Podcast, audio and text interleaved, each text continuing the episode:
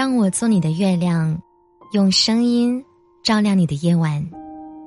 晚上好，欢迎收听我的电台节目，我是主播舒影。今天晚上要和大家分享的故事标题是《知音难觅》，希望你能读懂自己。你觉得吗？人是一种很奇怪的动物。不论在什么关系中，他们都希望对方能一瞬间明白他们在想什么。他们不愿意将话说得很明白、很直接，又总是希望对方能明白他的言外之意。但很可惜，大多数人都并不能感同身受彼此的想法。小柯又和她男朋友吵架了。这已经是她这个月的第三次。这次吵架的原因是，小柯觉得男朋友一点都不在意她。那天小柯中午难得有多余的午休时间，就约了男朋友去商业区的一家店打卡。两个人本来开开心心的吃了饭，准备回去了，男朋友却在路过一家卖甜点的店时停了下来。我同事知道我中午来这边吃饭。他又特别想吃这家的甜点，就拜托我帮他带一份。你稍等我一下，我买完就回来。说完，男朋友就进了店里。那时候店里人很多，男朋友排了一会儿才等到。出来的时候时间就很赶，小柯有点不高兴了。本来还可以溜溜弯再回去，现在却还要赶路，不免有点烦躁。但她又不能和男朋友直说，男朋友看出她兴致不高，一直问她怎么了。小柯觉得说出来显得自己很小气的样子，就闭口不言。直到回到了公司楼下，小柯也依旧不太高兴。他作为我男朋友，自然要懂我为什么不高兴啊！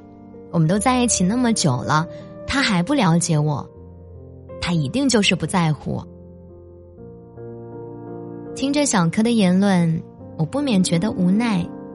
这种女朋友闹脾气，却因为男朋友看不出来就更生气的桥段，每天都在情侣之间无数次的上演着。在各类亲密关系中，爱人是我们最为高要求的角色。我们想当然的认为。对方就应该是最了解我们的那个人，可殊不知，没有任何一种感觉可以感同身受，也没有任何一个人可以彻底了解我们。我们本身就是在不断的变化，在成长。如果说这个世界上存在那个最了解我们的人，那必然是我们自己。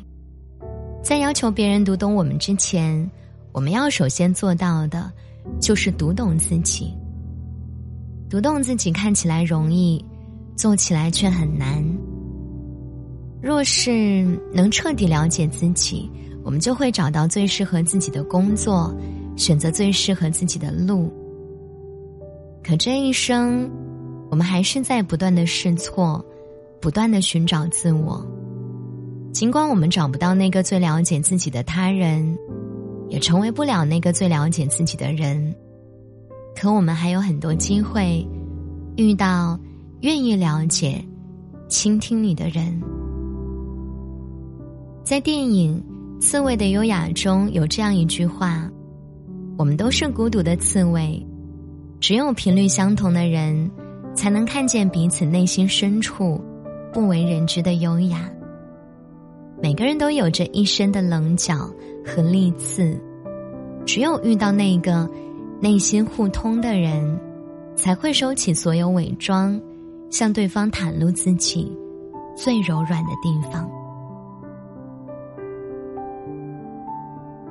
在电影《触不可及》里，一位瘫痪的白人富翁雇佣了一位刚出狱的黑人年轻人做自己的全职陪护。这位年轻人并不是一个合格的陪护者，他会用洗脚的沐浴液给白人富翁洗头发，还会把滚烫的开水浇到白人的腿上，尽管他的腿已经没有了知觉。所有人都觉得白人富翁不应该继续留用他，可他执意要留下这个年轻人，只因为他是唯一一个会把他当做正常人的人。他从不将白人看作是一个残疾人，而是把他当做朋友，笑话他。只能坐着，也会推着他去看不一样的风景。在某种意义上来说，年轻人是懂这位富翁的。他知道白人希望自己像正常人那样被对待，就像生活中总有些人会看穿你某一刻的逞强。我们要求别人懂自己，无异于要求别人成为另一个自己。可当你跳出这个硬性循环，就会发现，有很多人其实是愿意了解你的。知音虽难觅，但总有心意相通的人在等你。别再做那个满身是刺的刺猬了。你要相信，会有人愿意接纳你的柔软。别再和自己和身边的人。较劲了。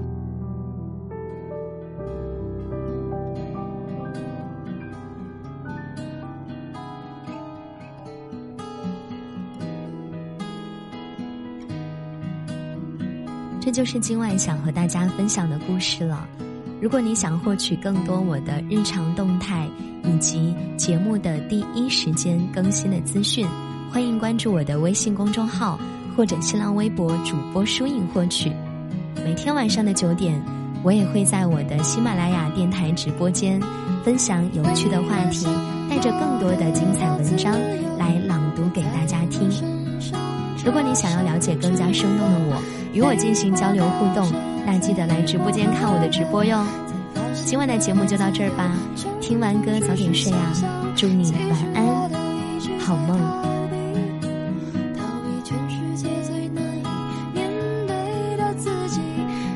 just want